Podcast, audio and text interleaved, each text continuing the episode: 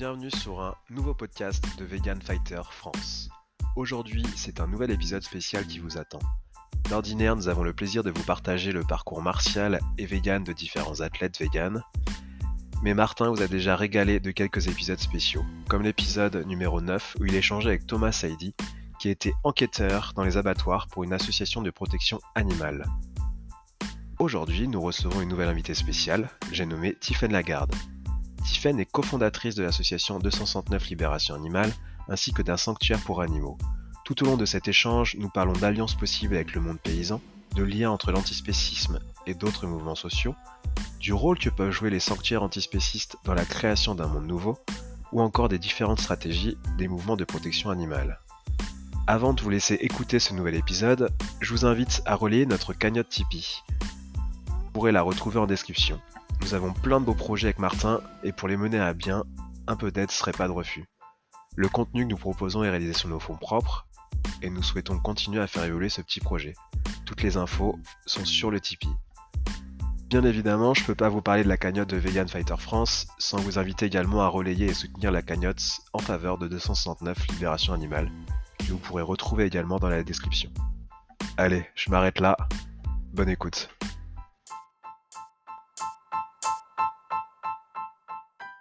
Bonjour Tiffaine. Bonjour Ben, bonjour à toutes et à tous. Pour commencer, je te propose de te présenter et de présenter également euh, 269 Libération Animale. Alors, euh, 269 Libération Animale est un collectif et un sanctuaire qui a pour particularité d'avoir euh, très tôt euh, approché et perçu le spécisme comme un phénomène social et historique et par conséquent, de cette analyse euh, qu'on pourrait appeler euh, matérialiste du spécisme, eh bien, 269 Libération Animale a engagé une pratique de l'action directe qui a commencé depuis 2016 et qui vise ce qu'on appelle les structures de la domination, donc principalement les abattoirs, à travers des actions de blocage, euh, des libérations d'animaux et puis d'autres choses dont on peut évidemment un petit peu moins parler ici, mais qu'on va qualifier euh, d'opérations de sabotage. Donc c'est vraiment euh, la singularité de 269 peut-être dans le paysage animaliste, voilà, que de procéder avec ce, avec ce mode d'action. Voilà, si je peux faire court, ce que je peux en dire. Bon, c'est court et c'est pas mal. Ce qui est intéressant, je trouve, c'est euh, la définition du coup que tu utilises de l'antispécisme. Donc en général, euh, quand on parle d'antispécisme, les gens ils ont en tête euh, l'idée que du coup, c'est ne pas prendre en considération la race comme un critère pertinent de discrimination. Donc c'est pas parce que une fourmi est une fourmi que moi, en tant qu'humain, ça me donne le droit de la tuer. Et, et l'approche du coup que tu as et que 269 Libération Animale a, du coup, elle est un peu différente par rapport à celle-ci. Ou elle est plus détaillée peut-être d'une certaine manière. Oui, tout à fait. Euh, alors tu as raison quand tu dis normalement le spécisme, c'est vrai qu'on le, on le, d'ailleurs d'après Singer, hein, on le définit plutôt comme un préjugé individuel, hein, le, le, fait de discriminer sur le critère de l'espèce, comme il existe une discrimination sur euh, sur l'aspect de la race ou, ou, du genre. Et mais le mal, malheureusement pour nous, cette cette définition en fait du spécisme ramène tout ça à un échelon individualiste, si je puis dire, comme si finalement ça reposait sur le bon vouloir de chacun, comme si être spéciste était un choix individuel avant toute chose. C'est un petit peu ce qu'on pourrait appeler du moralisme, euh, voilà, de la, de la, philosophie un petit peu morale. Et évidemment, quand on a côtoyé les abattoirs, quand on est allé dans ces lieux-là, d'emblée nous saute à la figure le fait que c'est pas exactement ça, c'est davantage un système en fait, un vrai système d'exploitation qui fonctionne avec des entreprises, avec des personnes et qui s'impose à nous. Et je crois que ça, ça a été fondamental dans l'expérience de 269 que d'approcher en fait ces lieux et finalement, euh, voilà, face à eux, de comprendre que toute l'analyse euh, très individualiste, euh, moraliste, comme je l'appelais tout tout à l'heure bah, n'est pas pertinente et que c'est un réel système d'exploitation. Et puis les recherches historiques nous montrent aussi comment on est euh, toute cette exploitation animale de masse, comment on est passé d'un régime d'autosubsistance à quelque chose de beaucoup plus massif, d'industrialisé. Et tout ça a une histoire qui est entremêlée avec celle du capitalisme évidemment. Et euh, de par ces recherches, de par ce que nous avons vu sur le terrain, bien évidemment, on a adopté une toute autre définition du spécisme que moi tout simplement je définis comme l'exploitation animale en fait. Voilà, si pour faire simple, c'est peut-être la définition que nous nous en donnons. Ouais, ce qui est intéressant aussi par rapport à 269 Libération Animale, c'est que votre vision euh, politique, en tout cas en tant qu'association, du coup, elle a évolué. Si on prend 269, 269 Libération Animale à ses débuts, vous n'aviez pas une approche du coup qui va qui va intégrer autant de luttes différentes et le point de vue d'autres personnes du coup euh, au travers de ces luttes-là? Donc euh, Oui. j'ai écouté euh, certaines interventions, tu parles notamment pas mal d'afro-véganisme. Donc euh, tu es revenu aussi notamment sur un petit tollé qu'il y avait eu il y a quelques années euh, que vous avez voulu vous rajouter une, à une, à une lutte euh, antiraciste, à une marche antiraciste.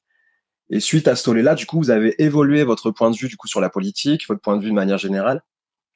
Et, euh, et maintenant, vous définissez clairement du coup de Centenaire Libération Animale comme euh, comme des anarchistes du coup, euh, des anarchistes antispécistes. Oui, tout à fait, Ben, et tu fais bien de le rappeler parce que c'est aussi l'une de nos singularités, c'est peut-être l'évolution euh, des positionnements comme des méthodes de lutte. Et je crois que dans, quand- dans tout type de combat, c'est aussi très important parfois de reconnaître ses erreurs et d'en faire euh, justement euh, à la fois des points d'ancrage, mais aussi des, des jalons finalement pour, pour essayer de se renouveler, de proposer autre chose et surtout de comprendre ce qui ne va pas euh, dans le mouvement social qui nous occupe. Et Dieu sait qu'il y a beaucoup de points qui ne vont pas dans la lutte antispéciste et qui fait aujourd'hui aussi qu'elle est, qu'elle est plongée quand même dans un, un relatif échec, on va pas se mentir. Et tu as raison, on a beaucoup varié sur, bah, sur le discours, tout simplement, euh, qui a été diffusé.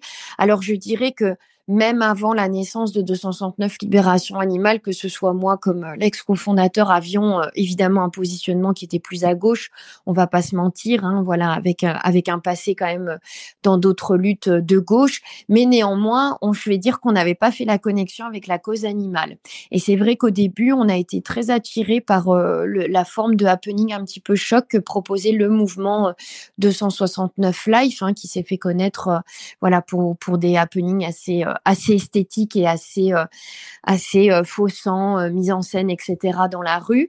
Et c'est vrai qu'on a commencé à militer par ce mode-là avec un discours qui était très euh, exclusivement, on va dire, porté sur la cause animale, euh, assez, assez virulent et finalement pas du tout politisé. Et euh, c'est c'est en militant, si je puis dire, en, en voyant aussi les, les effets de ce militantisme-là que nous avons évolué sur la question. Et tu as raison de le rappeler, c'est aussi euh, une de nos plus grandes erreurs et en même temps ce qui nous a permis euh, justement de, de changer de point de vue et de méthode. Et, et ce qui est finalement très salutaire, c'était une action que nous avions prévu de faire euh, en 2017, si je ne dis pas de bêtises, et qui, qui voulait faire un parallèle très clair entre l'esclavage humain et animal, hein, si je puis dire. Et à cette occasion-là, nous avons reçu euh, de nombreuses réactions de la part des luttes antiracistes pour nous dire que c'était un positionnement qui était très problématique, qu'il, euh, qui était vécu comme quelque chose de très douloureux pour ces descendants de l'esclavage, etc.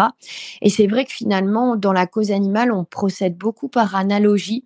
J'ai l'impression que pour justifier la lutte antispéciste, on est toujours en train de la raccrocher en fait à une autre lutte plus importante et qu'on a tendance à tomber dans ce travers de l'analogie. Mais d'ailleurs, toute la philosophie antispéciste a été construite comme ça. hein. Je citais tout à l'heure Singer, mais il y en a d'autres. Euh, Voilà, on fait des parallèles en fait pour, pour justifier qu'on existe. Et je crois que c'est un grand piège. Euh, et je pense surtout que c'est très mal perçu à l'extérieur et on comprend bien pourquoi à partir du moment où l'animalisation des corps en fait euh, racisés a été un des grands euh, bah, des grands éléments fondateurs du racisme quand même. Donc je, je crois qu'on peut pas arriver comme ça, euh, comme si bah, finalement il n'y avait pas d'histoire avant nous, pas de gens qui avaient lutté avant nous et se dire bah allez pour pour faire un petit peu de choc on va on va imposer une analogie qui pose problème et ça, on, bah, évidemment, on a abandonné du coup l'idée de faire ce happening-là, mais surtout, on a compris beaucoup de choses à ce moment-là, et surtout ce besoin de voilà de sortir de ce réflexe de l'analogie et, et de comprendre que le racisme, il existe toujours, le sexisme aussi, et qu'il faut arrêter de se servir de ces luttes-là comme des cautions, euh, voilà, ou comme des espèces d'exemples pour euh, pour servir notre cause à nous.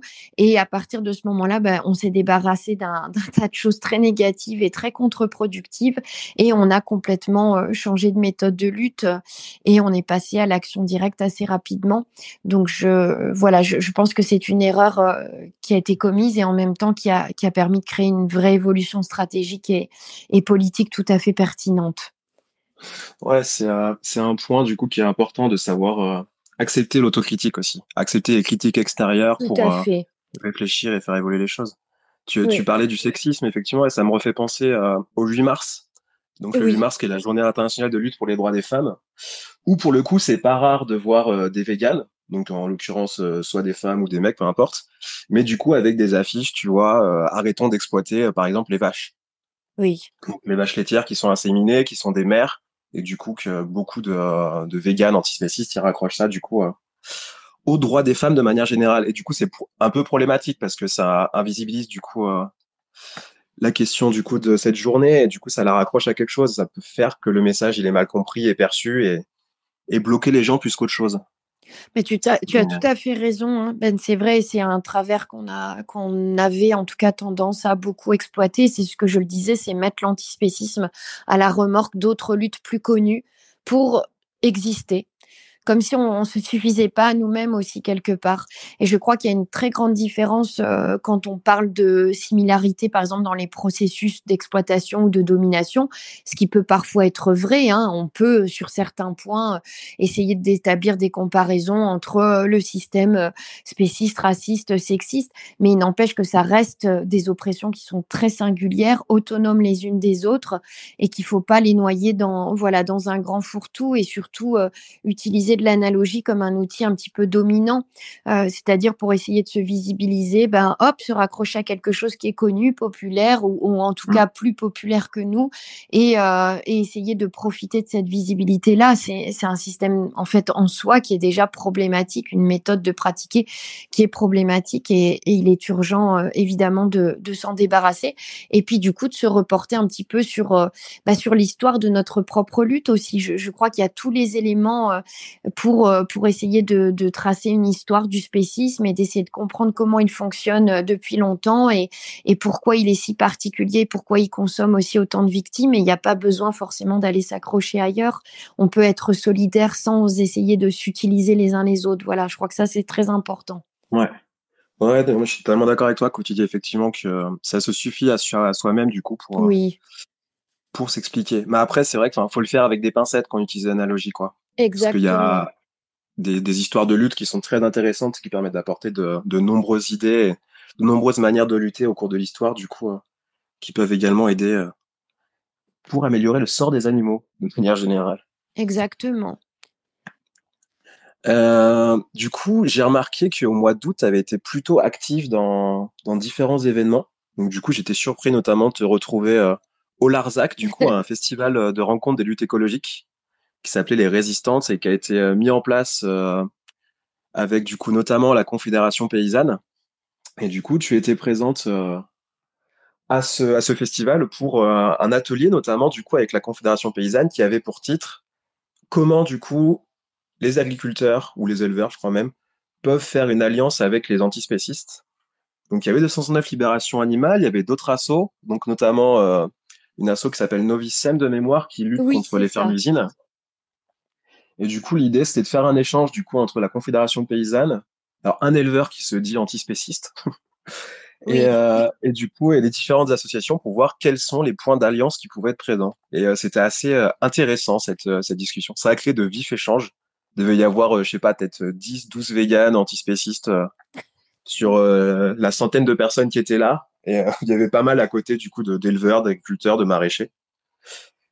Et, euh, et du coup, comment t'as as vécu cette, euh, cet échange? Et pourquoi du coup ce choix de venir échanger avec la Fondation Paysanne également, c'est intéressant?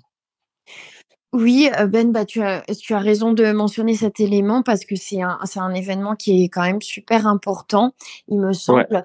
Alors, Vous en avez parlé, je me rappelle, excuse-moi, je te coupe, mais ils ont commencé du coup l'atelier en disant euh, c'est historique, attention, oui, voilà, les éleveurs et les antispécistes euh, vont échanger ensemble. C'était le moment un petit peu chaud de ce festival qui avait été largement préparé en amont. Je tiens à le dire parce que ça avait déjà en interne en fait suscité beaucoup de controverses. C'est nos liens euh, avec les camarades des soulèvements de la terre qui ont fait qu'on était présent à ce festival. hein, très clairement, je, je n'en ai pas à m'en cacher, au contraire. Et euh, c'est vrai qu'on avait, euh, enfin, du côté de l'organisation, en tout cas, il y avait une réelle volonté euh, d'essayer de montrer l'importance de faire ce lien, même s'il paraît euh, euh, très difficile à construire, ça va de soi, entre le milieu paysan, je dirais peut-être, et le milieu antispéciste. Mais en amont, il y a eu bien, bien, bien des heures de négociation pour parvenir ne serait-ce qu'à tenir en fait cet atelier, puisque déjà la Confédération paysanne avait euh, avait euh, un petit peu d'impréhension, c'est le moins qu'on puisse dire, et n'était pas forcément d'accord euh, voilà, sur le principe même de la tenue de l'atelier. Néanmoins, moi, en tout cas de mon côté, j'ai été déterminée parce qu'il me semble qu'aujourd'hui, euh, continuer de pratiquer l'entre-soi dans le milieu animaliste n'est pas porteur de, ne pourra en tout cas pas être porteur de grands changements. Et je crois qu'il faut absolument aujourd'hui être dans une démarche d'alliance, du moins stratégique, avec, euh, eh bien, avec des, des personnes qui souffrent en fait euh, exactement de la même chose que les animaux.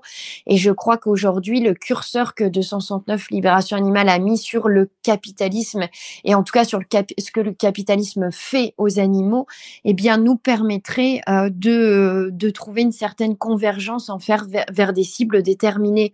Je pense aux fermes-usines, aux abattoirs industriels, etc.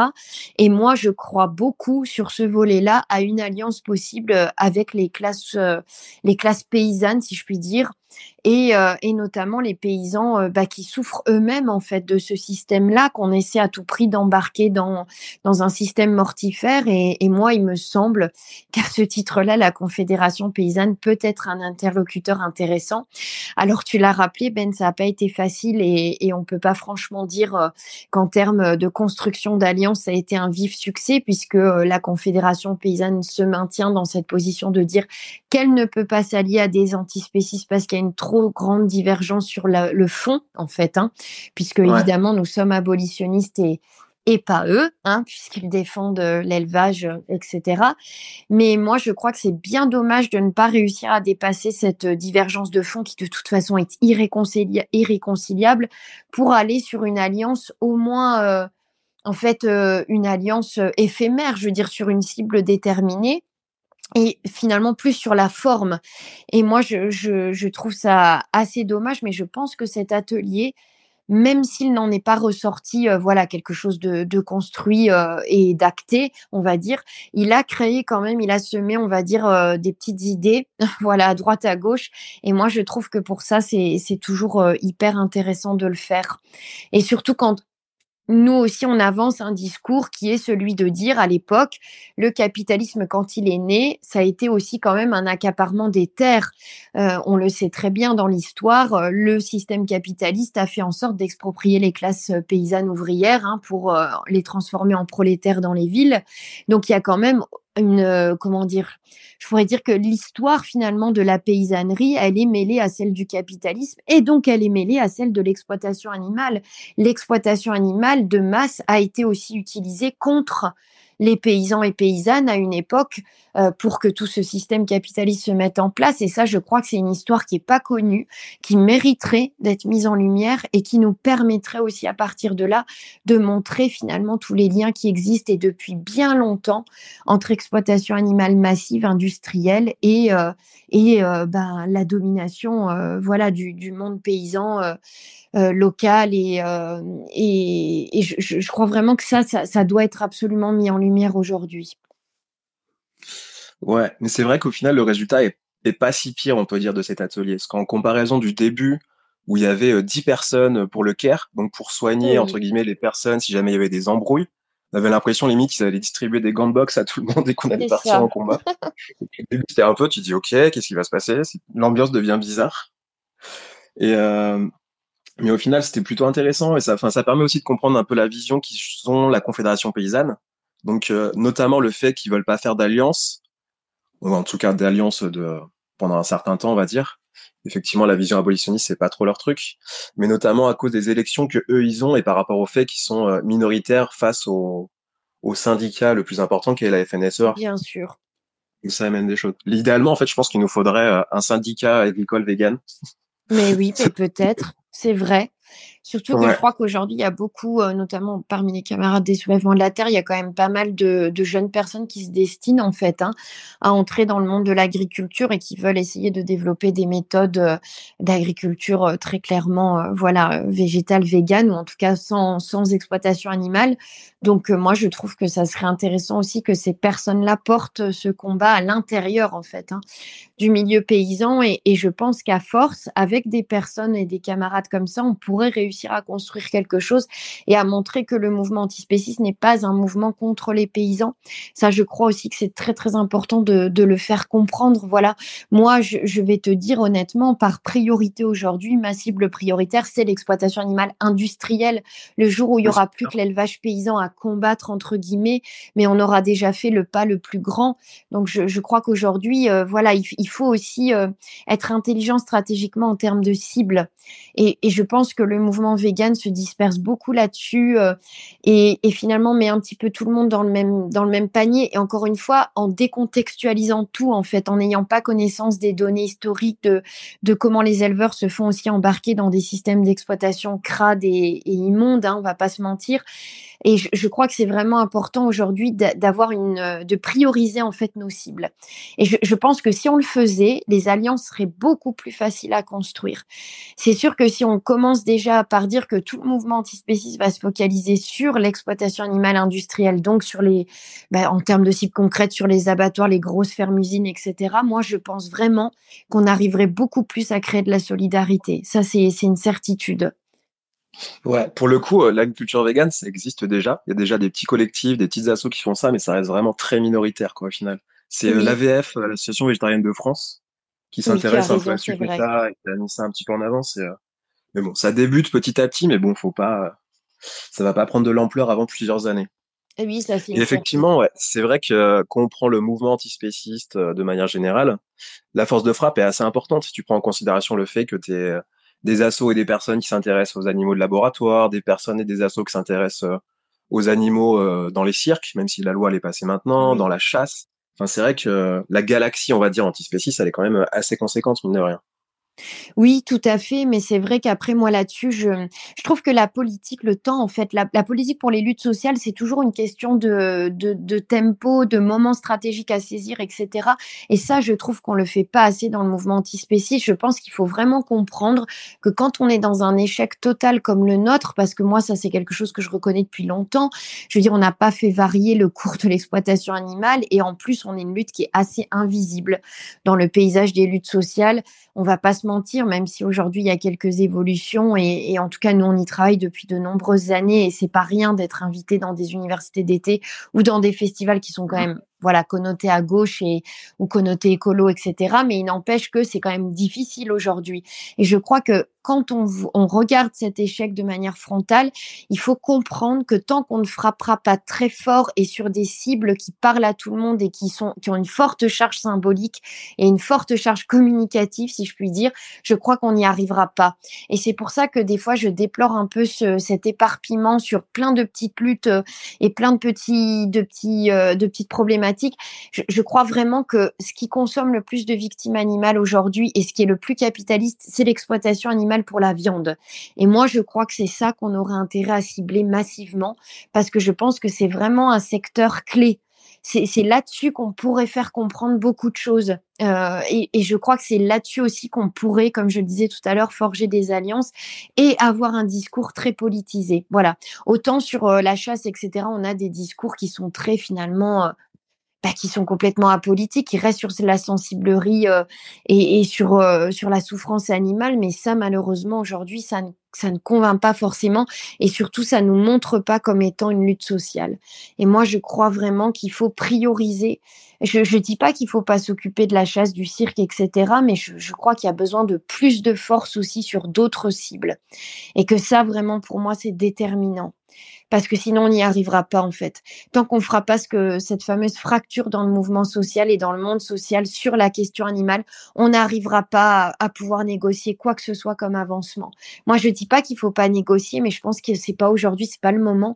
Quand on n'est pas fort, quand on n'incarne pas une menace, en fait, on on peut pas négocier parce qu'on n'est rien. Donc je, je crois vraiment que voilà, moi je suis pour recontextualiser tout ça et, vraiment réfléchir en termes de temporalité politique. Ça pour moi c'est très très important et, on est très proche d'un philosophe qui s'appelle Geoffroy de la Gannerie, que j'aime beaucoup et qui est un ami euh, et un soutien de 269, qui l'explique très bien. Hein, dans son ouvrage qui s'appelle Sortir de notre impuissance politique, où justement il a aussi cette posture très offensive que doivent avoir les luttes de gauche. Et moi, je crois que c'est vraiment hyper important de comprendre ça. Ouais, effectivement. Après, je sais que c'est une critique euh, que moi j'ai pensé à une époque et que j'ai entendu encore justement il y a pas longtemps euh, dans l'Arzac, là, c'est notamment par rapport au fait, tu vois, euh, à l'action directe. Que les antispécistes qui font des actions directes, en fait, que c'était pas le moment, d'une certaine manière, où c'était trop jeune, l'antispécisme est trop jeune, le véganisme est trop jeune, et pas suffisamment accepté dans la majorité de la population pour faire des actions directes à l'heure actuelle. Mais moi, je crois, Ben, que ça, ça révèle un problème, c'est qu'on associe la politique à l'adhésion des masses. En fait, on veut toujours massifier nos luttes. Tu remarqueras que quand on parle d'évolution positive d'une lutte, on, se on, se réfère pardon, toujours au nombre de ses participants, comme s'il fallait toujours massifier pour être efficace. Or, moi, je détache la politique de l'adhésion des masses pour euh, lui redonner un côté rapport de force. Pour moi, le rapport de force, il peut être beaucoup plus efficace finalement qu'attendre que l'opinion publique soit avec nous, etc., etc. Et moi, c'est pour ça que l'action, la pratique de l'action direct m'intéresse parce que je crois que le rapport de force, elle peut l'amener, elle peut le créer et du coup, elle peut nous faire exister vraiment avec beaucoup plus de puissance que ne le fera toute autre méthode euh, très pédagogique qui reste finalement sur de l'information. Et alors moi, c'est évidemment mon point de vue. Hein, je ne dis pas que c'est forcément la réalité, la vérité. Ça, seul l'avenir nous le dira.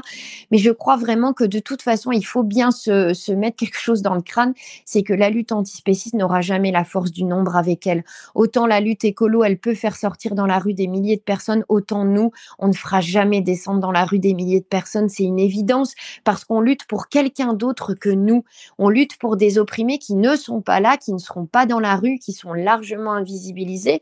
Donc malheureusement, il faut avoir conscience de ça. Puis aujourd'hui, on est dans un monde qui va mal, où les gens doivent déjà se soucier de leur propre survie et de leurs propres oppressions, hein, des oppressions qu'ils subissent eux-mêmes dans leur chair.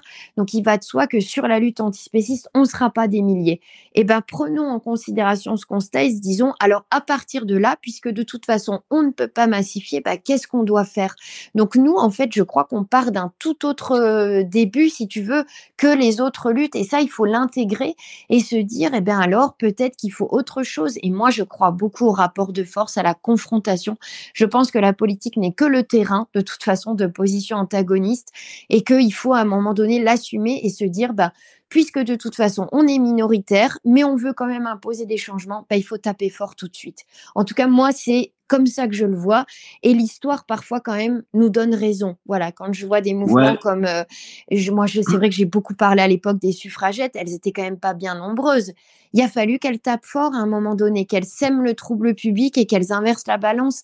Et je crois que en tout cas, pour moi, c'est quelque chose qui me parle, ça. Voilà. Et je, crois que l'action directe, ça repousse pas l'opinion publique, en plus, contrairement à ce qu'on peut penser. Moi, je trouve ça beau. Je trouve ça terriblement beau. Et je trouve qu'en plus, ça, ça nous crédibilise beaucoup.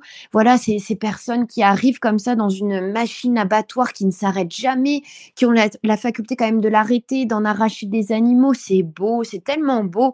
C'est tellement enthousiasmant, puissant que moi, je crois qu'au contraire, en plus, contrairement à ce qu'on peut penser, ça nous éloigne pas de l'opinion publique, mais en plus, ça peut nous y bah, la rapprocher, en fait, tout simplement, et, et lui montrer que, que ça, ça peut être, aussi une lutte qui est très crédible, qui est très forte. Voilà. Et ça, je, je crois que c'est très important.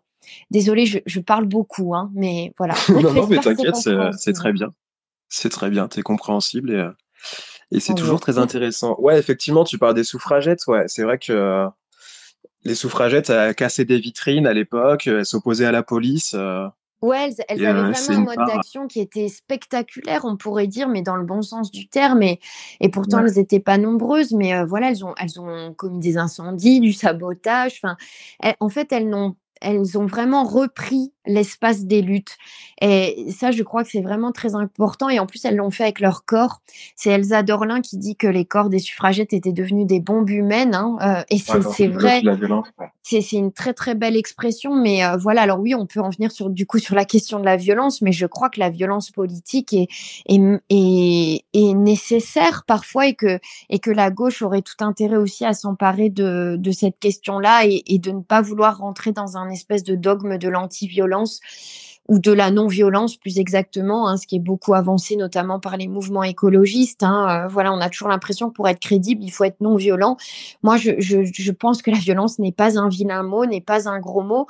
La violence, c'est le rapport de force. Et puis moi, je préfère ce qu'utilisent les antifascistes comme catégorie, c'est-à-dire l'autodéfense.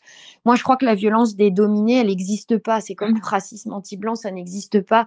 Quand tu es un dominé et que tu te défends, c'est pas de la violence, c'est juste de, ouais, de l'autodéfense. Voilà. Et moi, je trouve que c'est assez pertinent aujourd'hui aussi de réinvestir ces catégories-là et, euh, et en tout cas de ne pas les mettre sous le tapis en disant oh là là, si on parle de violence, on va forcément être mal vu de l'opinion publique. Alors vite, vite, évacuons cette question et présentons-nous avec une petite étiquette de non violent. Je, crois que c'est pas, il faut, il faut un petit peu démoraliser, euh, voilà, la, la question de la violence et l'envisager plutôt de manière tactique et stratégique. Et évidemment, quand je parle de violence, je ne parle pas de tuer des personnes. Non, non, hein, je parle de violence envers les biens matériels. Ça va de soi. Ouais, ouais, tu parles de Elsa Dorlin, du coup, euh, c'est son ouvrage euh, Philosophie de la violence que tu cites, j'imagine. Voilà, tout à fait. que je recommande. magnifique livre. Mm. Ouais, que je recommande à tout le monde, qui est super intéressant. As, enfin, qui reprend du coup différentes luttes, du coup, et de quelle manière, du coup, les différentes euh, catégories de personnes ont répondu à des violences qu'elles subissaient. C'est ça, voilà, tout à fait contre-violence d'une certaine manière, une contre-attaque du coup à celle-ci. Exactement, exactement. De trouver le bon terme, c'est tout à fait ce qu'elle explique dans, dans son ouvrage. Euh, du coup, vu qu'on est aussi, on parle aussi pas mal de sport. Toi, tu fais du sport du coup à ton, à ton sanctuaire, à ton refuge. Oui, alors exactement, au sanctuaire, on est amené voilà, à faire du sport de manière, en tout cas, bah, quotidienne, hein, puisque bah, porter le foin, porter l'eau, etc., c'est voilà, toujours un travail très compliqué.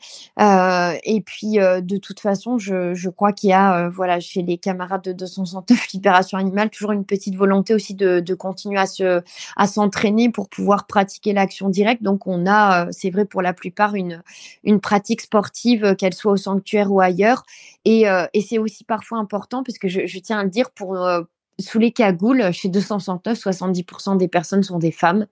Et c'est vrai que pour une femme, je dis toujours que le pavé ou le pied de biche, il est deux fois plus lourd parce qu'on doit se débarrasser aussi, euh, euh, ben, on, doit vaincre euh, finalement les lois, mais aussi l'ordre social qui est sexué et qui voit pas les femmes comme étant des personnes qui peuvent faire de l'action directe. Et pour nous, c'est important aussi de nous réapproprier le corps, de, de voir qu'on en est tout à fait capable, qu'on est capable de fracturer une porte pour entrer dans un abattoir, qu'on est capable de faire plein d'autres choses. Et ça, je trouve que c'est beau chez 269, c'est vraiment d'avoir euh, d'avoir combattu, un, combattu pardon, un petit peu cette socialisation des corps qui veut que les corps féminins, c'est plus à l'arrière, c'est plus dans le soin, c'est plus dans, dans le discours, pour finalement les mettre en avant aussi et montrer que eh ben, elles étaient tout à fait capables d'aller au front, si je puis dire. Et ça, pour moi, c'est une question qui est vraiment très, très importante chez 269. Voilà la question du, du corps. Ouais, tout à fait.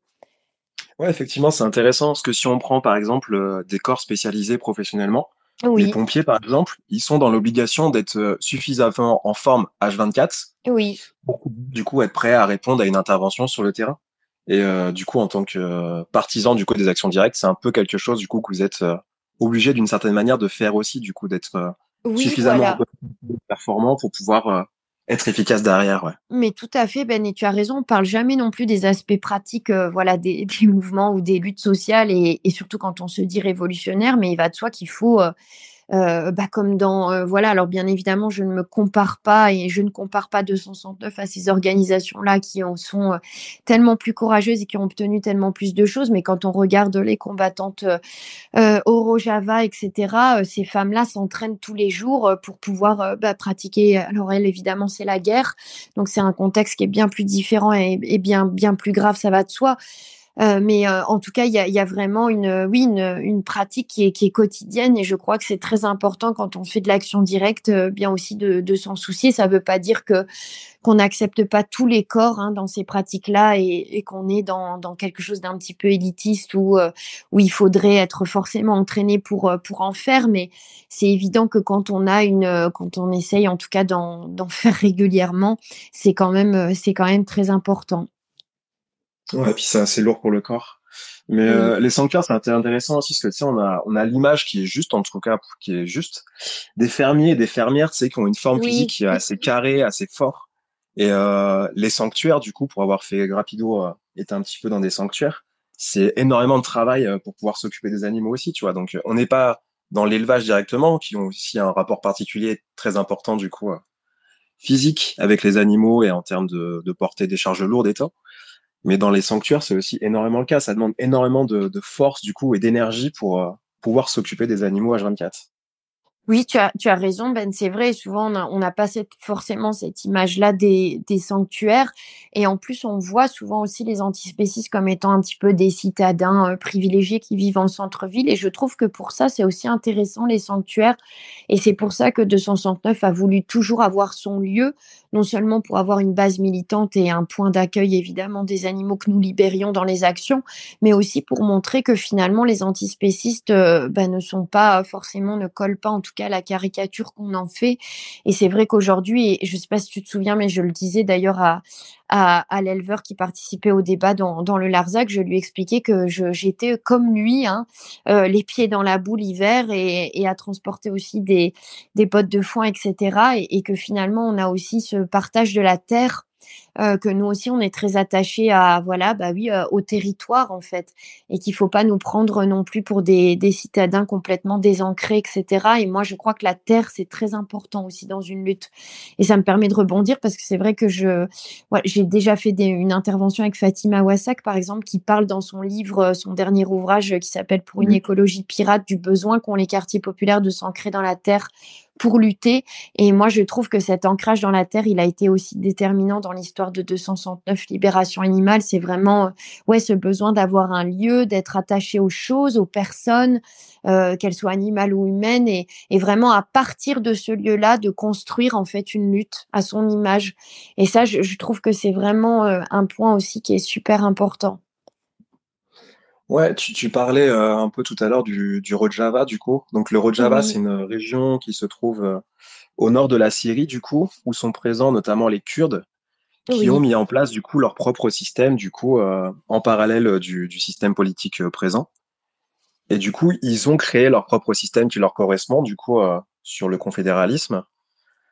Et, euh, et, du coup, est-ce que tu penses justement que les luttes antispécistes véganes, ils auraient du coup euh, besoin de créer également ces différents espaces politiques et ces différents espaces de d'échange du coup qui sont propres du coup et qui permettent de on va dire de travailler à un nouveau monde du coup à une nouvelle utopie d'une certaine manière? Parce que c'est un peu la démarche du coup des, des, sanctuaires quelque part déjà. De faire souvent il y a plusieurs sanctuaires en France où l'idée c'est de faire des animations des rencontres et d'inviter les gens justement à investir ce lieu et à en faire euh, quelque chose de différent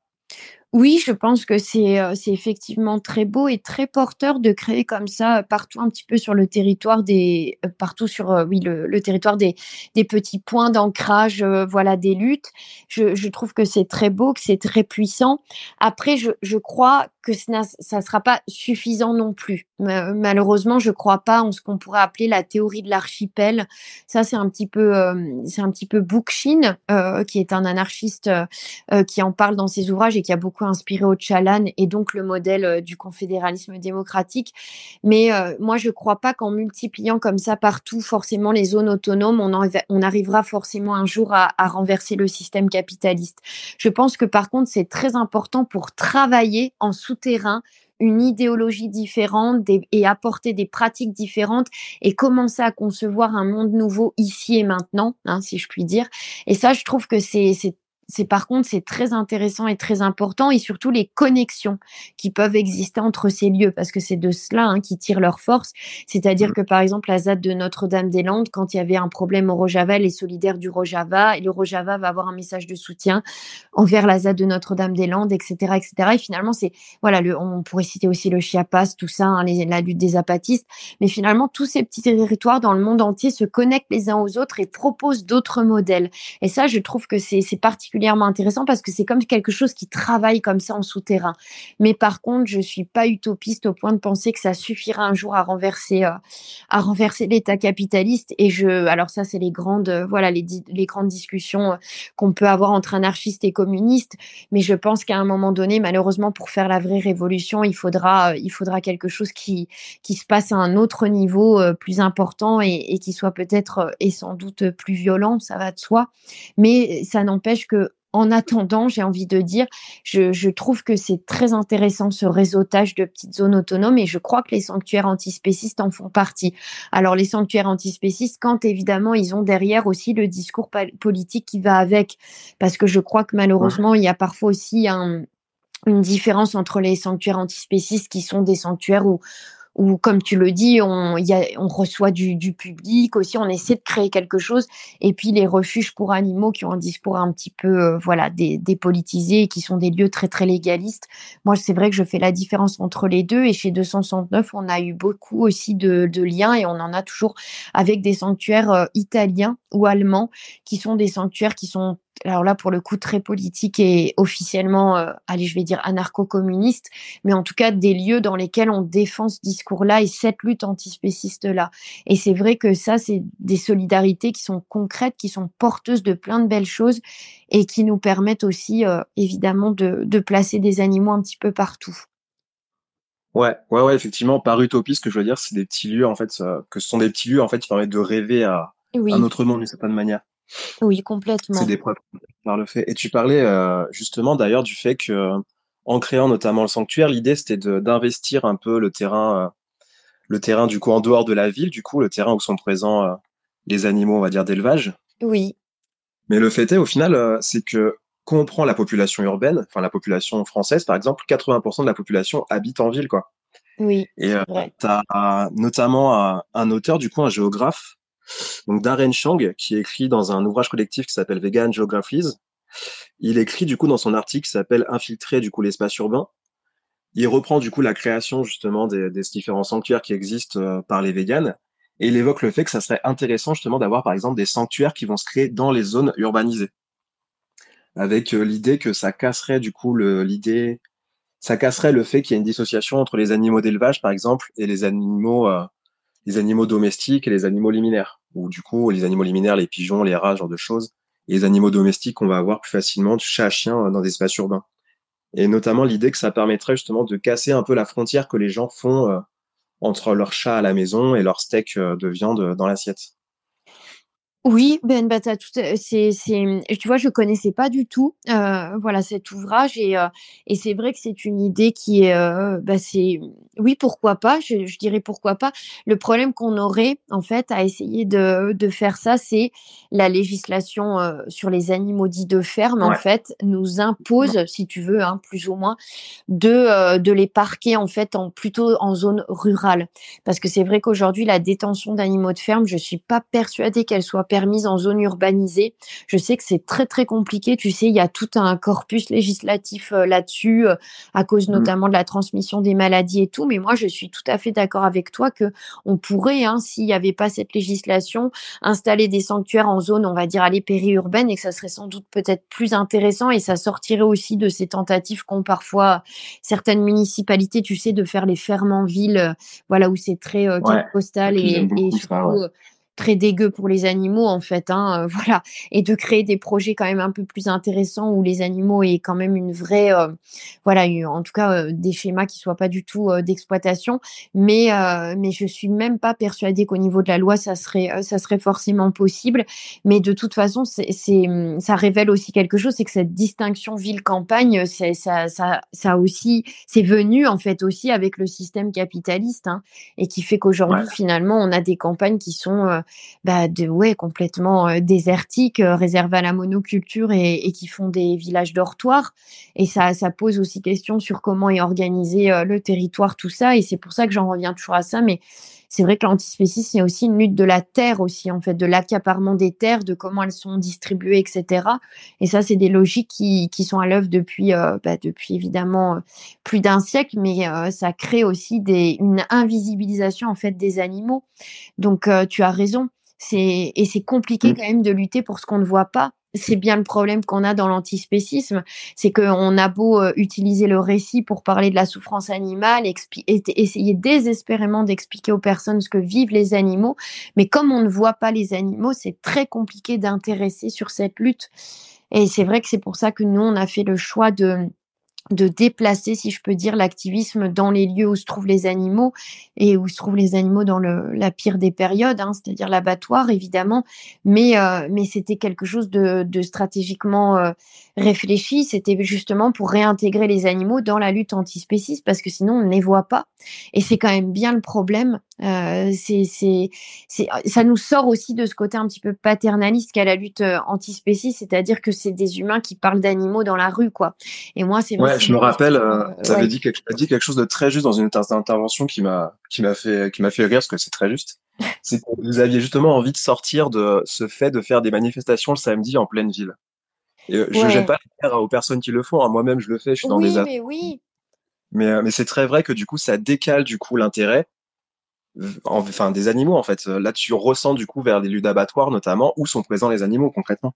Bah c'est ça, Ben, tout à fait. Puis malheureusement, ça nous sort aussi, voilà, de, de la posture du porte-parole, parce que je trouve qu'elle est pas évidente à tenir quand même dans une lutte sociale.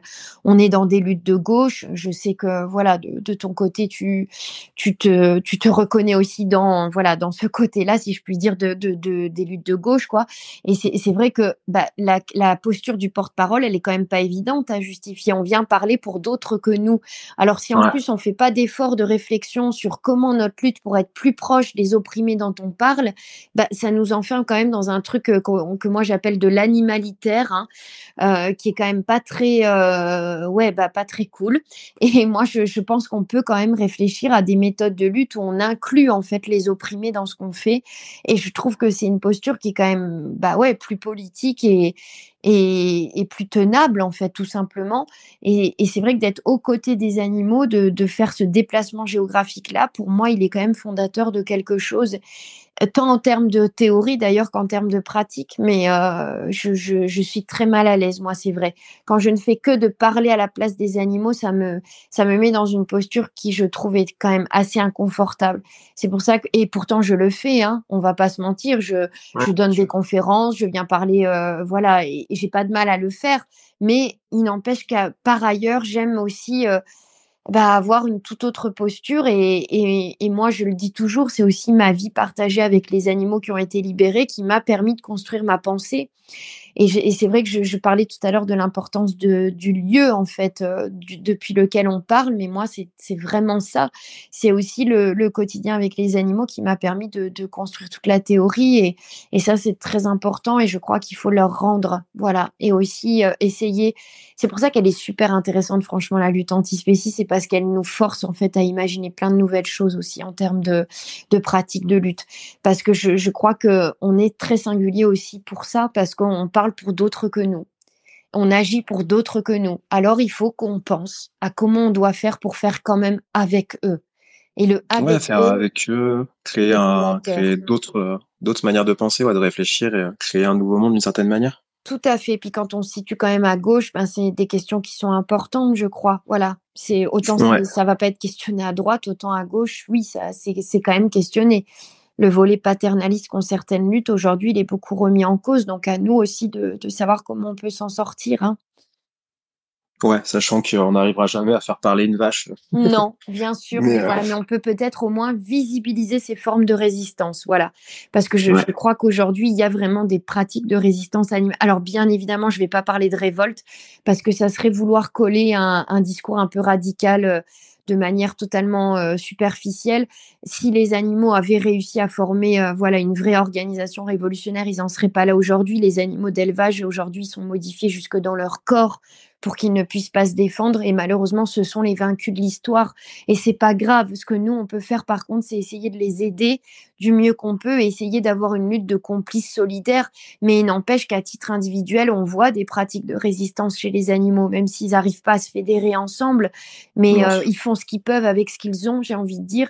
Et quand tu as ton corps qui, de toute façon, est privé d'attributs défensifs, et quand les carcans de métal t'emprisonnent au point où ils sont emprisonnés aujourd'hui, il est évident que de toute façon, une pratique organisée de résistance est impossible mais par contre, des gestes individuels de survie, on en voit hein, dans les abattoirs. Et moi, je trouve que c'est important aussi de les visibiliser parce que malheureusement, les animaux d'élevage, ils sont aujourd'hui envisagés en termes de masse, en fait. Personne, on, on parle d'eux en termes de poids, de kilos, de nombre, d'ailleurs de nombre tellement grand qu'on n'arrive pas, en fait, à les individualiser. Et je pense aussi que de les montrer, ne serait-ce que de les montrer dans les abattoirs, etc., ça, ça permet quand même de les de, les débarrasser en fait de, ce statut-là de, masse, de, voilà, de propriété interchangeable. Et, pareil pour les sanctuaires. Les sanctuaires font, font ce travail encore plus en fait, de montrer que c'est des individus à part entière. Ça, je crois que c'est aussi très très important.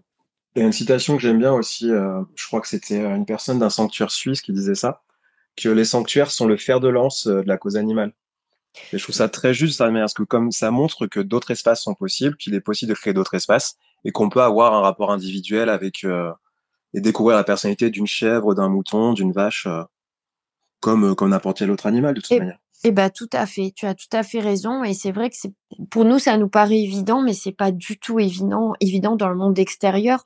Et en cela les sanctuaires bah, font euh, tout un travail très pédagogique aussi pour montrer euh, les liens euh, qu'on peut tisser avec les animaux en dehors de toute exploitation. Parce qu'en fait le problème c'est aussi les les les, les imaginaires en fait qu'on développe et les paradigmes etc et aujourd'hui le seul paradigme de de relation que nous avons avec les animaux c'est l'exploitation et la domination. Personne n'envisage autrement la possibilité euh, d'une interaction avec, euh, avec les animaux. Donc, je, trouve que pour ça, bah, les sanctuaires sont essentiels parce qu'ils vont nous faire imaginer autre chose qu'on peut avoir un autre lien avec les animaux qui est celui de l'exploiter. Et pour ça, je, pense qu'ils sont vraiment essentiels dans le développement de nos imaginaires. Et c'est mmh. ça, c'est fondamental. Hein. Ouais.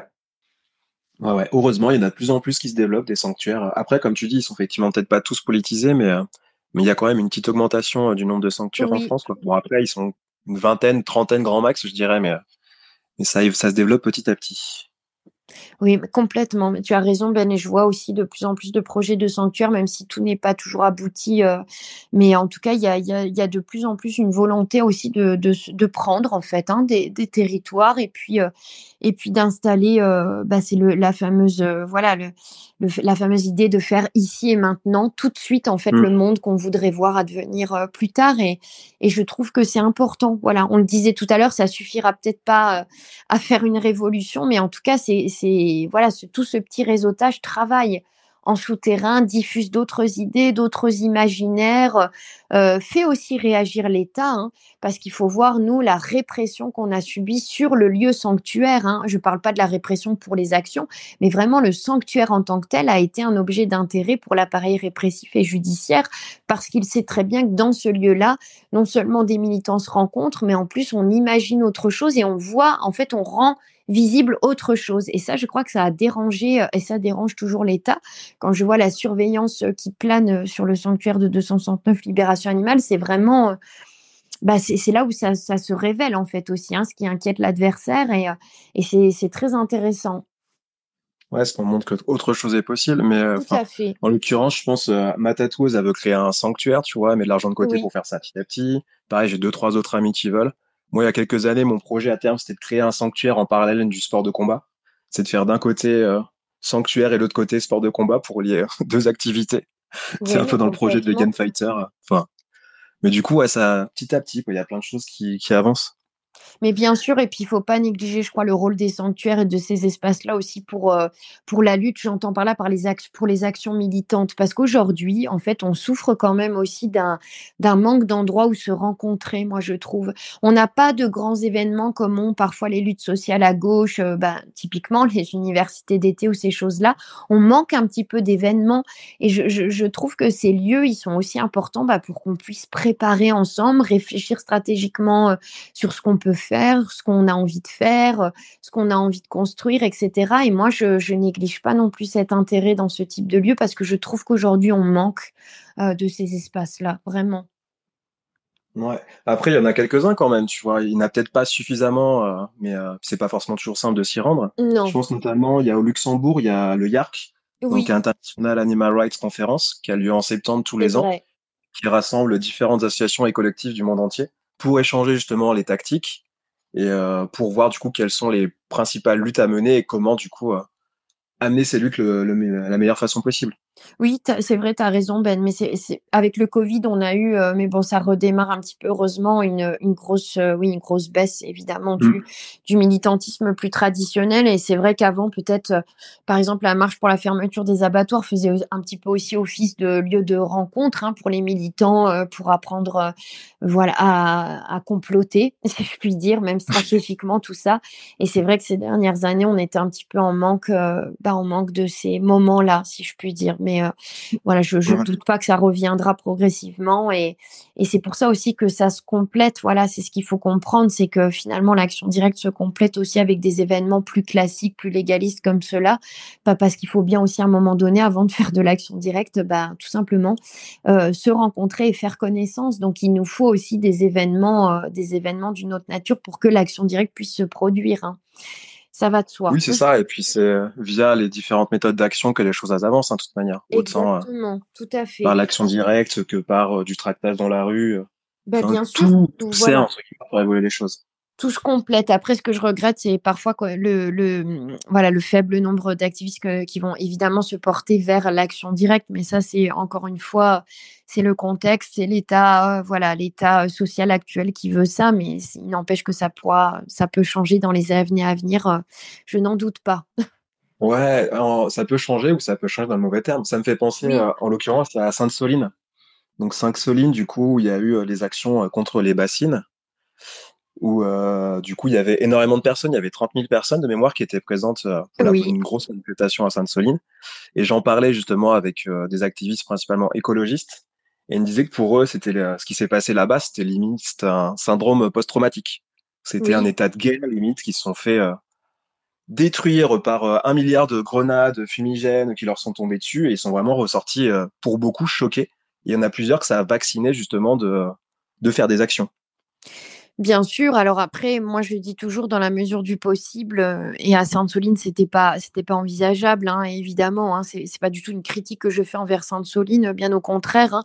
Euh, les militants sont les victimes, ne l'oublions jamais.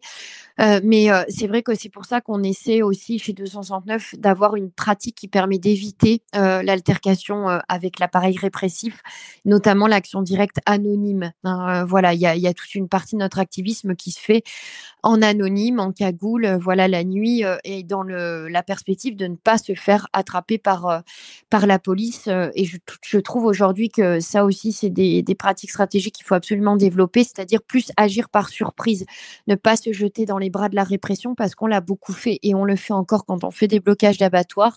Et les séquelles que tu décris, même si elles sont peut-être euh, voilà moins, euh, moins flagrantes dans les blocages d'abattoirs, elles sont bien présentes parce que quand tu as des flics qui viennent t'évacuer de manière violente et euh, qui ont déjà hein, commis des attouchements sexuels, je pense, sur des militantes, il y a beaucoup de militantes de 269 qui ont dû déposer des plaintes hein, parce qu'au moment de l'évacuation, les flics se permettent tout. Et, et c'est évidemment, ça laisse des traumatismes et, c'est évident. Et je crois qu'il faut faire aussi très attention à tout ça. Et c'est là où la solidarité, la camaraderie doivent fonctionner pour prendre soin les uns des autres, pour aussi euh, ne pas que ce soit des moments de lutte éphémères où chacun vient, on se vient se faire euh, voilà violemment par la police, puis chacun repart de son côté. Je crois qu'il y a besoin aussi qu'on que la lutte elle existe en dehors des actions et qu'on essaie de créer du lien en fait tout le temps. Tu vois ce que je veux dire? C'est pour pas que voilà il y, ait des moments éphémères une fois tous les deux mois et puis après et parce que ça en fait et ça, ça produit exactement ce que tu expliques, c'est-à-dire des traumatismes qui sont pas bah, qui vont rester parce qu'il n'y a pas de solidarité, il n'y a pas de soins qui est apporté ensuite dans la durée. Et moi, je trouve que c'est pour ça aussi important les sanctuaires, c'est parce que c'est typiquement des endroits où on va pouvoir se réunir après une expérience euh, traumatisante d'évacuation, par exemple, d'un abattoir. Et on va pouvoir, euh, bah, les uns les autres, s'apporter du réconfort, de la bienveillance. Et, euh, et oui, c'est vrai que ça peut néanmoins produire un effet de, d'éloignement, en fait, hein, de, la pratique de l'action directe. Il faut, il faut rester très vigilant face à ça. Et c'est et parfois les libérations que nous menons d'animaux euh, voilà dans des abattoirs je dis toujours que c'est des petites victoires parce que ça procure là pour le coup vraiment aussi euh, quelque chose de très enthousiasmant euh, chez les activistes qui y participent et quelque chose de bah, de très beau. Et je trouve que parfois on néglige ces moments-là dans les luttes des moments de joie que je, si je peux dire. Et je trouve qu'ils sont importants parce qu'ils nous permettent de, de nous maintenir dans la durée.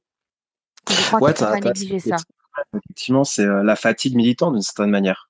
ça arrive souvent pour les personnes euh, qui viennent juste de découvrir euh, cet horizon-là, qui viennent juste de devenir véganes et qui sont limite agressifs lorsqu'ils parlent de ces sujets-là à Et qui, au bout de un an, voire moins, ils sont au bout de leur vie, ils en peuvent plus, ils dépriment, ou si c'était pas arrivé avant. Et notamment, ils se retirent des luttes. Bon, après, chacun a des épisodes de sa vie, on n'a pas forcément le temps. mais notamment, parce qu'il y a une fatigue militante, ils ont l'impression que ça avance pas, que les choses évoluent bah pas. Oui c'est important de, créer des espaces communs pour pouvoir échanger de ces choses-là, pour euh, se remonter le moral aussi et se dire que les choses avancent petit à petit. Voilà, tout à fait, qu'il faut garder euh, l'espoir quoi qu'il arrive, et même si, euh, de toute façon, il faut toujours savoir, c'est vrai, dans les, combats, euh, les, luttes sociales, ce que l'on fait porte souvent ses effets, allez, 10, 20 ans plus tard. Hein. Donc, il faut pas, malheureusement, il faut pas tomber dans ce, travers du désespoir, même si c'est bien facile à, dire, mais je, crois qu'il faut vraiment comprendre qu'on travaille pour plus tard, voilà, même si c'est difficile et de ne pas voir les effets immédiats, mais moi je suis persuadée que, que ce qu'on fait n'est pas n'est pas inefficace et, et, est en train de fabriquer quelque chose. Voilà, ça, ça j'y crois de toutes mes forces. Ouais, ouais c'est vrai. Tu parles également des luttes, euh, enfin, du fait que vous étiez cagoulé en action directe, et ça me fait penser également à l'ALF, donc l'Animal Libération Front, oui. qui a débuté dans les années 60-70, et mine de rien, ça a déjà euh, ouais, ça a déjà 50 ans le fait de faire des actions cagoulées euh, de libération directe des animaux. Bien sûr, la LF est un, voilà, un mouvement dont on s'inspire euh, évidemment beaucoup. La petite différence, c'est peut-être que la LF a choisi, et on les comprend, ils étaient au début de quelque chose, davantage de cibler les laboratoires et euh, des animaux qui pouvaient attirer aussi une certaine sympathie de l'opinion publique, et ce qu'on comprend bien naturellement vu les méthodes d'action qu'ils employaient. Euh, même si par la suite, ils se sont diversifiés aussi en termes de cibles. Et moi, ce que j'aime beaucoup dans la LEF, c'est le discours des premières années, parce qu'ils avaient un discours super politique. C'était des gens qui étaient souvent issus du milieu anarchiste, de la scène punk ou des associations aussi, euh, voilà, de ouvrières euh, à gauche, etc.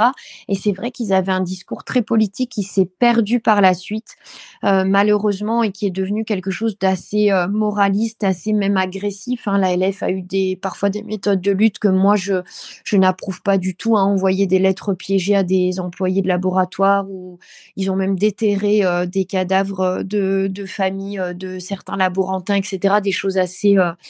Euh, assez ouais assez horribles voilà, et, à ce moment-là, ils avaient déjà perdu hein, leur discours politique. On rentrait vraiment dans un espèce de moralisme très agressif et, quelque chose de qui était complètement dépolitisé. Mais il n'empêche que dans les premières années, ils ont créé quelque chose d'incroyable. Enfin, je, moi, je suis subjuguée euh, par, par leurs écrits, par la force de leurs actions, par la question de la violence qu'ils ont osé poser et surtout euh, de leur efficacité, parce que quand même, on l'oublie, mais euh, ils ont réussi à créer cette fameuse fracture, hein, euh, je le répète, dans le monde social euh, dont je parlais tout à l'heure et que nous n'avons pas encore réussi à faire, mais vraiment, la question animale était un sujet dans l'opinion publique, elle était un sujet pour les partis politiques de gauche. Et ça, je crois que c'était, c'est vraiment aujourd'hui, voilà, quelque chose dont évidemment 269 s'inspire, même si je, le rappelle, je, condamne après les l'évolution et le tournant que ça a pu prendre, voilà, comme quelque chose d'un petit peu élitiste, un peu d'ailleurs masculiniste. Hein. on a ces images de, mmh. de voilà, de ouais, de sauveurs un peu des animaux, tout ça, moi, que je trouve moins, moins pertinente dans les dernières années. Après, je, je crois qu'aujourd'hui, néanmoins, il faut, euh, il faut organiser notre mouvement. Parce que le problème, c'est que je vois parfois, j'ai beaucoup de, personnes qui vont me dire, bah oui, mais il y en a des, des, petites actions directes un petit peu à droite, à gauche, des, des destructions de miradors, ce genre de choses-là. Mais malheureusement, depuis 20 ans, il y en a et ça change rien. Je, je crois qu'il faut il faut être un peu plus ambitieux aussi dans la pratique de l'action directe. C'est peut-être pas le mot le plus adapté, mais je veux dire en tout cas plus ambitieux en termes de cible.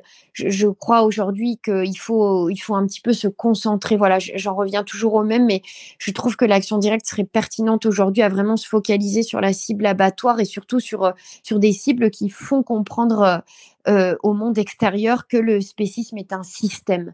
Parce que malheureusement, les petites actions isolées à droite à gauche euh, qui visent des, cibles assez mineures, hein, des miradors ou, ou voilà, euh, aller faire des petites choses à côté de chez soi, c'est c'est pas porteur voilà de, de puissance politique, ça fédère pas réellement un mouvement. Et je crois qu'il y a besoin qu'on se concentre vraiment sur des grosses cibles avec un message très politique et qu'on envoie du lourd, si je puis dire. Parce que je. Ouais, aussi euh, d'associations, de collectifs, justement, d'essayer de médiatiser en fait leur, leur, et du coup de faire un gros coup médiatique, qu'il y ait plein de gros médias qui soient là, de chaînes de télé, de journaux, et justement que pendant deux trois jours ça passe débat euh, sur les plateaux télé, sur les politiciens, et que du coup euh, ça crée, on va dire, réellement un événement politique en tant que tel. Mais moi, je crois, Ben, parce que je, je, pense que malheureusement, de toute façon, personne ne s'intéresse à la question animale. Ce n'est pas un sujet. Donc, euh, nous devons l'imposer en fait. Donc, euh, on n'a pas le choix. Et pour avoir cette espèce d'esprit conquérant, cette espèce de, volonté d'imposer euh, cette lutte, il faut euh, de toute façon taper fort. On va pas se mentir. Et, et pour taper fort, taper spectaculaire et aussi bien choisir stratégiquement sa cible. Et moi, je, je, je suis d'accord avec toi que ça pourrait peut-être créer quelque chose. Et, et on l'a vu d'ailleurs pour partie avec un geste, alors que c'est sans doute pas celui que je trouve le plus pertinent, le plus efficace, mais le caillassage, par exemple, des, des vitrines de boucherie a quand même eu un impact médiatique assez important euh, il y a deux trois ans. Et je, je, je trouve que c'est bah, pas négligeable voilà parce que ça permet quand même d'amorcer quelque chose. Évidemment ça ne fait rien en soi mais ça amorce quelque chose. Et surtout ça met sur la place publique la question des, des tactiques de lutte encore une fois et euh, la question antispéciste. Alors malheureusement c'est récupéré par des médias euh, mainstream qui vont en faire une guerre entre vegan et boucher alors que c'est pas du tout le propos. Et, total soutien. ouais on sort pas de l'affrontement individuel. C'est pour ça que je, je dis que le caillassage de boucherie n'est pas forcément le geste que je trouve le plus efficace. Alors que si tu cibles un abattoir, tout le monde comprend. Et surtout, l'abattoir, il se fait voir euh, comme structure. Il se fait pas voir comme monsieur ou madame machin. Tu vois ce que je veux dire? C'est ça qui est intéressant. Ouais, on sort, on sort de l'attaque personnelle. Voilà. Et c'est pour moi ça, il n'y a pas assez de réflexion là-dessus. Il faudrait vraiment du coup impacter euh, des, des, lieux en fait qui font tout de suite voir le spécisme comme un système. Et là vraiment, je, crois qu'on pourrait euh, on pourrait susciter quelque chose. Et d'ailleurs, les abattoirs ils sont aussi importants parce que c'est des lieux où s'entremêlent exploitation humaine et animale. On oublie aujourd'hui combien les ouvriers d'abattoirs sont aussi exploités dans les abattoirs. Et je le dis parce que je l'ai vu quand voilà, je suis amenée à faire, de toute façon, je le dis parce que tout le monde le sait, hein, du repérage pour des actions directes et que je vois en fait ces lieux qui fonctionnent, je vois tous les ouvriers, souvent immigrés, souvent très précaires, qui rentrent d'un côté de l'abattoir et de l'autre les bétaillères qui déchargent toute la nuit. Et dans ce lieu-là, bah, s'entremêlent finalement deux formes d'exploitation. Alors évidemment, les animaux c'est pire, eux ils sont tués, ça, ça fait pas débat en fait, c'est pas c'est pas la question. Mais les abattoirs sont des aussi des, des lieux où on exploite des travailleurs sans papier, euh, des travailleurs précaires et où on joue aussi beaucoup là-dessus pour continuer la machine. Hein. Et je crois que ça, c'est aussi quelque chose qui n'est pas beaucoup questionné et qui mériterait de l'être. Tu as un documentaire, du coup, euh, ça me fait penser, qui s'appelle Seigneur, donc qui est sorti en 2017, donc de Vincent Gaulier et Raphaël Girardot, qui parle justement euh, des ouvriers d'abattoir, en l'occurrence, du coup, et de leur vie de manière générale. Et c'est assez intéressant, parce qu'au final, on on parle pas souvent de leur point de vue à eux, de ce que eux subissent, de troubles, les troubles musculo-squelettiques qu'ils ont. Euh, il y a un turning over qui est assez important où souvent il y a la plupart des gens qui sont embauchés, ils restent même pas euh, trois jours, ce qui est normal, mais bon. c'est intéressant aussi d'avoir cette vision-là, en tout cas derrière, effectivement, de prendre en considération le fait que les ouvriers d'abattoirs sont aussi des personnes exploitées qui subissent de plein fouet, de plein fouet, du coup. Euh, tout, à fait. Puis l'abattoir est un lieu qui s'est construit euh, en exploitant les humains et les animaux. Hein. Il faut lire La jungle de Sinclair, hein, qui est un formidable euh, document euh, historique d'ailleurs où il explique la naissance des abattoirs de Chicago, hein, comment ces abattoirs-là et toute l'industrie de la viande s'est développée sur le dos des immigrés qui arrivaient là et, qui n'avaient pas d'autre choix que d'aller travailler dans, ces lieux. Et c'est, euh, je veux dire, aujourd'hui, il n'y a rien, a rien qui a varié. Hein. Quand on va dans des abattoirs, d'ailleurs même en France comme dans certains autres pays européens, il y a clairement une exploitation. Et d'ailleurs, c'est même assumé. Hein. On, ils travaillent avec des personnes migrantes. Hein, euh, il l'assume pleinement en disant qu'en échange de quelques cours de langue et, d'une facilité d'insertion dans la société, ben, euh, les travailleurs immigrants peuvent venir et, euh, voilà, il y a vraiment, il y, a même des industries d'exploitation animale. Je pense à un, groupe en particulier en Allemagne qui a été accusé d'utiliser le travail forcé de prisonniers, tout ça. Enfin, c'est vraiment assez quand on quand on, s'intéresse un petit peu à, à l'histoire de ces lieux et comment ils fonctionnent, c'est très sordide. Hein. Et il y aurait beaucoup de choses à dire là aussi, euh, comment l'exploitation humaine et animale se sont, euh, ont été en tout cas associées l'une à l'autre pour, euh, bah, pour engendrer tout ce système-là. Donc je, je crois qu'aujourd'hui, du coup, cette cible, elle est, elle est pertinente à, à tous les niveaux. Ouais, effectivement. Effectivement. Et tu parlais aussi tout à l'heure, du coup, de, de la question animale qui avait été reprise par les partis dans les années 70 avec la LF, du coup, euh, pour le coup en Angleterre. Oui. Et c'est quand même quelque chose qu'on a, qui repart, on va dire, euh, en Europe, et en l'occurrence, bah, je pense à la France. Depuis quelques années, mine de rien, il y a eu la création du parti animaliste, il y a eu la création aussi du parti Rêve, donc Révolution écologique pour le vivant. Il y a la particularité de se décrire euh, directement comme antispéciste, donc un parti antispéciste. Et on a aussi dans les partis plus connus et plus traditionnels, du coup, que sont euh, Europe Écologie Les Verts, on a eu la création euh, d'une commission animale. Également chez la France Insoumise aussi, et plus récemment, il y en a une euh, aussi au NPA, donc le nouveau parti capitaliste qui a créé du coup également sa commission animale. Donc au final, on a quand même une, une résurgence, on va dire, de la question animale dans les, dans les politiques du coup. Et euh, tu étais présente aussi avec 260 libérations animales aux universités d'été du coup euh, du NPA, justement avec l'idée qui était que peuvent amener les luttes antispécistes du coup euh, aux luttes anticapitalistes? Tout à fait, Ben. tu as, raison de saluer l'évolution parce que c'est vrai qu'il était temps euh, que la question animale, euh, en tout cas que les partis de gauche s'emparent de, de, la question animale. Et je trouve que c'est euh, très intéressant. Alors, encore une fois, bien évidemment, pas suffisant et tout ça se complète, s'articule entre les différentes méthodes, mais je, je crois que c'est des percées euh, dans les institutions qui sont euh, bah, qui sont importantes. Et euh, effectivement il nous tenait d'être d'être présent et on a on était très content d'être invité à l'université d'été du, du nouveau parti anticapitaliste parce que il me semble que c'est quand même aujourd'hui enfin voilà ces universités d'été là d'ailleurs tout parti de gauche confondu sont quand même des grands moments on va dire voilà politiques au sein de la gauche. Et je crois qu'il était temps que la lutte antispéciste y soit représentée et surtout qu'elle soit représentée peut-être dans ce versant euh, que nous incarnons euh, parfois malgré nous de, de, la radicalité en fait, de, de, la radicalité et du discours très politique.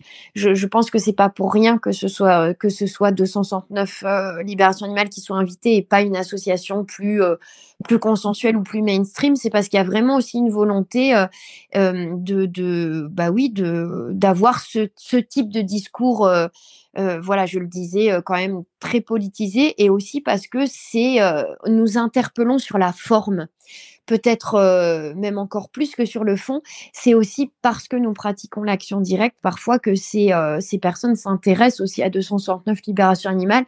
Et ça, il faut le dire, c'est parce que aussi on a des choses à proposer en termes de stratégie. Et, euh, et je crois que c'est bah, super important parce que c'est quand même c'est quand même quelque chose d'assez beau et remarquable que la lutte antispéciste intéresse aussi parce qu'elle a à proposer en termes de réflexion stratégique et, et que la pratique de l'action directe aujourd'hui continue d'interpeller à gauche et, euh, et, euh, et, moi je trouve que c'est assez beau parce que la lutte antispéciste c'est un petit peu comme un laboratoire en fait où on est obligé parce que je le disais tout à l'heure, on est tellement dans l'échec et on n'aura jamais euh, des milliers de personnes avec nous. Donc on est, on est dans une situation telle qu'on est obligé d'imaginer plein de choses en fait que les autres luttes n'ont pas forcément pensé, théorisé, etc. Et, je, et finalement, c'est les autres luttes qui vont avoir besoin en fait d'apprendre de nous. Et moi, je, trouve que ça peut être très beau et c'est un pont aussi, euh, une manière en fait de créer de la solidarité et de l'intérêt pour l'antispécisme que nous avons par la forme. Et moi, je sais que la plupart de nos soutiens aujourd'hui, finalement, c'est par l'action directe qui viennent à nous plus que par euh, l'antispécisme, euh, voilà, par le discours antispéciste. Et je trouve que c'est bah, quelque chose qui peut être euh, bah, super efficace et, beau. Oui, effectivement, ça peut être super efficace et beau. Et, et mine de rien, quand on parle de lutte antispéciste et de réflexion, c'est vrai qu'il y a énormément de d'universitaires qui s'interrogent sur ces questions-là, qui les, qui les lient à leur, euh, à leur discipline, que ce soit l'économie, que ce soit la sociologie, la philosophie. Mine de rien, c'est un sujet qui est vraiment très, très prenant intellectuellement dès l'instant qu'on a envie de se, se, jeter dedans. Il y a plein de questions que ça évoque, plein de sujets, et ça oblige justement à, à y réfléchir. Tout à fait. Et puis c'est important aussi de proposer une autre théorie de l'antispécisme que ce qui s'est fait jusqu'à présent. Et je crois que ces dernières années, il y a un foisonnement euh, de, positions, alors que qu'il s'agisse d'universitaires comme de militants. Mais euh, c'est vrai que moi, je cite souvent l'afro-véganisme que je trouve très intéressant, euh, les sœurs Co, voilà, qui ont écrit voilà un magnifique ouvrage aussi sur où elles expliquent ben, euh, les liens hein, entre, euh, entre euh, le spécisme, le racisme, mais elles, elles le font d'une position qui est bien plus légitime que la nôtre et, et avec un discours qui est, qui est très percutant et très sensé. Mais il y a plein d'autres, il y a aussi des, la naissance d'un antispécisme vraiment politique dans certains écrits. Et moi, je trouve ça super intéressant parce que jusqu'à présent, quand même, ce qui a été produit en termes de théorie antispéciste, moi, en tout cas, chez 269, ça ne nous, ça ne nous convenait pas forcément. Voilà, moi, je suis très critique envers, euh, envers quelqu'un comme Peter Singer parce que j'estime qu'il ne sort pas du, de l'analogie et du moralisme et que finalement, en termes d'histoire du spécisme, il ne nous apporte rien. Et c'est vrai que je, je, trouve qu'aujourd'hui, le renouvellement euh, de la base théorique eh ben, est super importante et si on peut apporter euh, notre, notre petite pierre à l'édifice, ben, c'est quelque chose qui nous tient à cœur. Ouais, personnellement, j'ai l'impression que cette, ce renouvellement, en tout cas, il est vraiment présent dans la sphère anglophone et peut-être un peu moins dans la sphère francophone. Tu parles des Circo, du coup, qui ont écrit l'ouvrage Afroïsme. Voilà. Qui est publié chez euh, Lanterne, euh, Lanterne Publication Média. Et du coup, ils ont d'autres ouvrages qui, qui lient différentes luttes. Il y en a un notamment qui fait un rapprochement entre l'antispécisme, du coup, et les prisons. Oui, tout à fait. Et, et c'est oui, des choses qui manquent encore peut-être dans la sphère francophone. Euh, il y a Exactement. notamment j'aime beaucoup, c'est le concept de total liberation. Oui. La libération totale, qui justement fait un rapprochement entre l'antispécisme, euh, ce qui va être euh, le sexisme, l'antiracisme, la destruction de l'environnement de manière générale, et le fait qu'au final, euh, s'opposer à toutes ces à toutes ces discriminations, à tous ces systèmes de dominance, du coup, fait sens. Et, euh, et c'est très peu présent à l'heure actuelle encore dans la sphère francophone. Ça arrive petit à petit, mais mais tout à fait. Mais tu as raison, Ben. C'est vrai, c'est beaucoup plus présent dans la, dans la, sphère anglophone. Et puis, on a des personnes, ils ont, il y a des personnalités comme Angela Davis, etc., qui font euh, mmh. ces liens-là et qui, évidemment, ont un, leur discours a un poids certain et participent aussi à construire tout ça. Et c'est vrai que chez nous, ça arrive peut-être un petit peu plus lentement. On commence aussi un petit peu à parler d'intersectionnalité, tout ça, mais on n'en parle pas forcément d'une bonne manière parce qu'on continue d'être emprisonné en fait dans l'analogie. On n'arrive pas à parler d'intersectionnalité des luttes sans forcément parler d'analogie, ce qui est très problématique parce que c'est pas du tout la même chose en fait. Donc, ouais. euh, et ce que tu viens d'expliquer sur le concept de totale libération n'est pas du tout de l'analogie en fait. Hein. Mais y a, voilà, il y, y, a un petit peu encore de, de confusion et de difficulté à ce niveau-là, mais je ne doute pas que ça travaille et que ouais, aujourd'hui je vois quand même des, des, voilà des choses assez intéressantes euh, qui, qui se diffusent et tant mieux Ben parce que je crois aussi qu'il il faut pas négliger la pénétration de, de l'extrême droite euh, dans le milieu animaliste. Et moi je vois des relents euh, réactionnaires euh, parfois dans la dans la protection animale, on va dire euh, voilà euh, milieu défense animale classique, hein, si je puis dire, sans, sans que ce soit forcément péjoratif, mais je, suis parfois très inquiète, euh, voilà, de, de, certains, de certains propos, certains discours, certaines complaisances aussi, et certaines, euh, certaines, euh, voilà, comment dire, un certain immobilisme à lutter contre le racisme et le sexisme qui sont très présents encore malheureusement dans le milieu animaliste. Et je pense que c'est important que de notre côté, on apporte un vrai discours politique de gauche et qui rendra sans doute aussi plus accueillant ce milieu à toutes sortes de personnes et qui nous sortira peut-être aussi de bah, cette blanchité hein, qu'on va pas euh, voilà qu'on va pas mettre sous le tapis parce qu'elle est quand même bien réelle alors qu'il existe aujourd'hui euh, bah, la cause animale et la question animale elle est posée aujourd'hui dans les quartiers populaires, par exemple. Mais malheureusement, c'est pas du tout visibilisé. On a l'impression que c'est toujours l'apanage, voilà, d'un petit milieu un peu bobo blanc euh, qui vit en grande ville. Et moi, je trouve que si on arrive à, vraiment avoir un discours à gauche, à s'opposer vraiment au racisme, au sexisme et à mettre en avant ce concept, comme tu le disais, de totale libération, on sera peut-être plus accueillant aussi pour des personnes qui aujourd'hui bah, estiment que ce, cet antispécisme-là, en tout cas, c'est pas le leur et, qu'on aurait tout intérêt justement à, vraiment exprimer en tout cas ce, choix que nous faisons et cet antispécisme que nous avons envie de défendre et qui pourrait rendre visible plein d'autres antispécismes qui sont super intéressants. Ouais, effectivement, c'est vrai que après c'est le défaut, on va dire, de, certaines organisations qui se revendiquent euh, comme étant euh, apolitiques d'une certaine manière et qui du coup font le choix de ne pas euh, enfin de parler avec tout le monde d'une certaine manière, autant des personnes qui sont d'extrême droite ou des partis qui sont d'extrême droite que d'autres. Après, c'est un choix stratégique, mais effectivement qui est, qui, est discutable, qui peut oui. être discutable. Oui, je crois. Mmh. Ouais, il y a notamment le fait euh, souvent euh, qu'on voit passer des choses euh, de certaines associations. Il y a tout un flot de commentaires sur les réseaux sociaux qui disent et alors vous parlez pas de vous parlez pas de l'abattoir, de l'abattage du coup. Voilà, oui, halal. Ouais, ouais, c'est l'abattage halal, ouais, chercher le mot.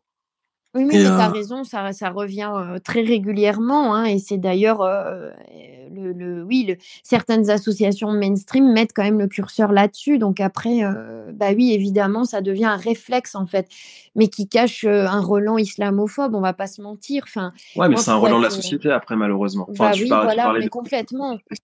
Et c'est parce que la société en tant que telle, elle est islamophobe et bah, sexiste. Bah, tout à fait. Et on en, fait par défaut euh, certaines actions ou certaines choses qui le sont. Exactement. Il faut remettre une question derrière, effectivement.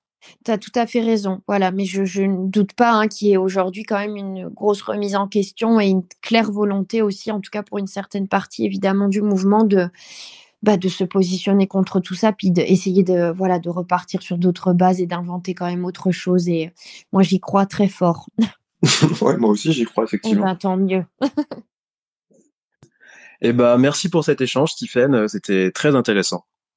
Merci beaucoup, Ben. Merci. C'était vraiment super intéressant et ça donne plein d'espoir pour, euh, pour l'avenir. Eh ben ouais, c'est ce qu'on souhaite passer en tout cas. Merci. Bonne fin de journée à toi. Salut. Merci. Au revoir.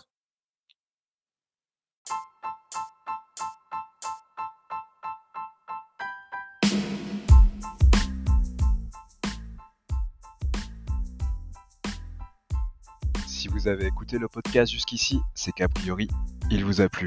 Je vous invite donc à nous laisser un commentaire sympa sur la plateforme sur laquelle vous nous écoutez, à nous mettre un pouce bleu ou des étoiles.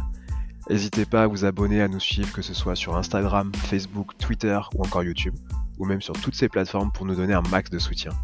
Et pour terminer, je vous invite à relayer et soutenir notre cagnotte sur Tipeee. On a plein de beaux projets qu'on aimerait développer avec votre soutien. En attendant, à bientôt pour un nouvel épisode.